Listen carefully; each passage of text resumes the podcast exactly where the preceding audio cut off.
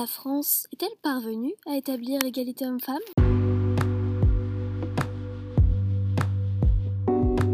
C'est la question du jour dans notre podcast In Power, un format de podcast qui traite d'un sujet d'actualité tout en mêlant des éléments du passé. Passé et présent se mêlent. À cette question, je répondrai qu'en partie oui. La France est parvenue à établir l'égalité homme-femme. Si l'on regarde en arrière, l'époque, l'histoire a fait que oui, nous y sommes presque arrivés. Nous verrons dans un deuxième temps que ça n'est pas vraiment le cas. Aujourd'hui, cette égalité n'est pas absolue et il y a encore des domaines dans lesquels il faut la rendre encore plus perceptible. Euh, retournons en arrière pour mieux répondre à cette question. À l'Antiquité, les femmes n'ont pas d'accès aux fonctions politiques. Elles sont chargées d'élever les enfants et sont non membres de la cité, non citoyennes. Sous Athènes, elles sont sous l'autorité masculine, soit du père, soit du mari, voire du fils.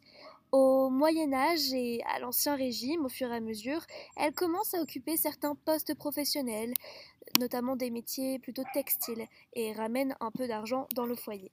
Et puis, il faut attendre 1789, à savoir la Révolution française, pour noter un souhait profond de changement et de réforme dans la société.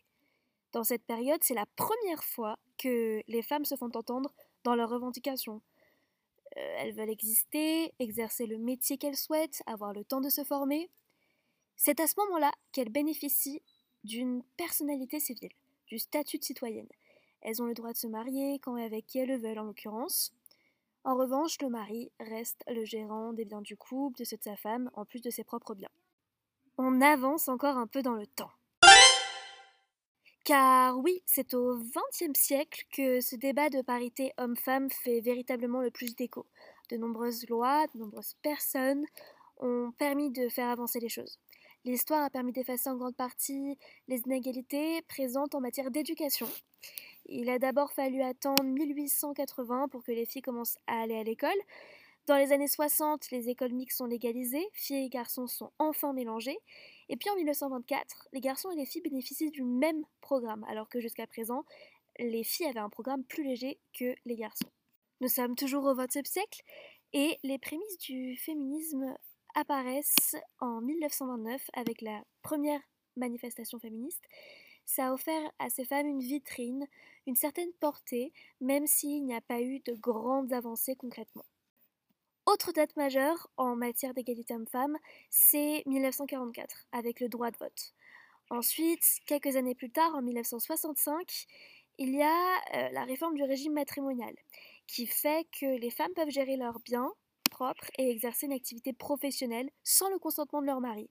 Donc ça a permis de rejoindre une égalité au niveau du couple.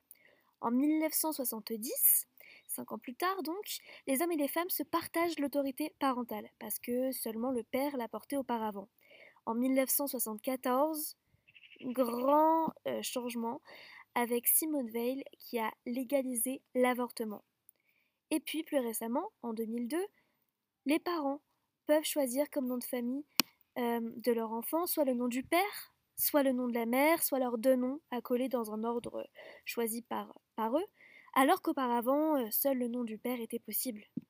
Du côté des hommes, il a fallu attendre 2002 euh, pour qu'un congé paternité soit envisageable.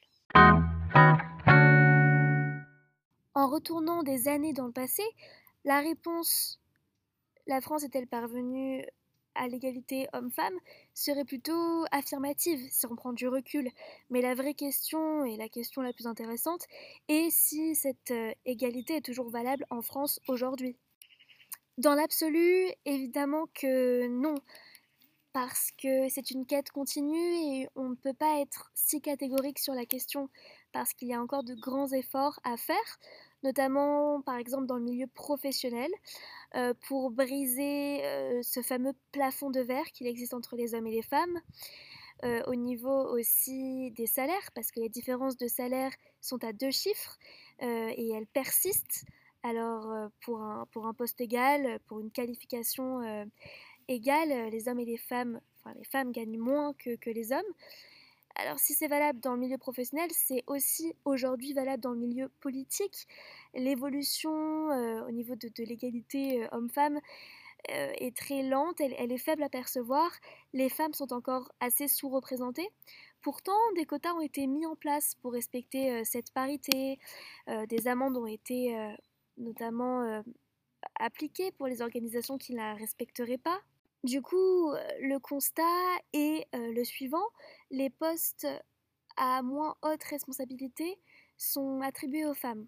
On a parlé du milieu professionnel, du milieu politique, mais aussi dans le milieu privé, les tâches ménagères sont toujours souvent attribuées aux femmes.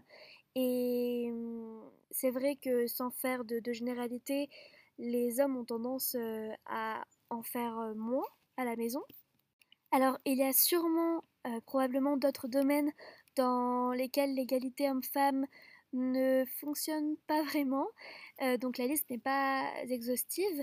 Euh, en tout cas, on peut conclure en général que toutes ces difficultés à atteindre cette égalité entre, entre les hommes et les femmes, ça vient peut-être du fait de la difficulté elle-même à casser des habitudes très anciennes, à hum, faire obstacle sur le poids des traditions, sur euh, l'importance de l'héritage, qui sont peut-être encore trop présents pour rayer euh, ces, phénomènes euh, de société. Je reste assez optimiste sur la question et pour moi c'est surtout grâce au temps, le facteur temps, qui va faire que cette, égalité homme-femme euh, sera effective, c'est plutôt un défi euh, générationnel. L'éducation euh, a beaucoup de, place dans, ce débat, mais peut-être que ce n'est pas le, le, temps aussi qu'on doit remettre en question, mais les personnes elles-mêmes qui n'osent pas assez revendiquer leurs droits et qui ne cherchent pas à contredire ou, ou remettre en question le système par peur de, perdre quelque chose euh, qui leur est cher. Merci d'avoir écouté jusqu'au bout ce nouvel épisode du Podcasting Power et j'espère vous retrouver très vite pour un nouvel épisode.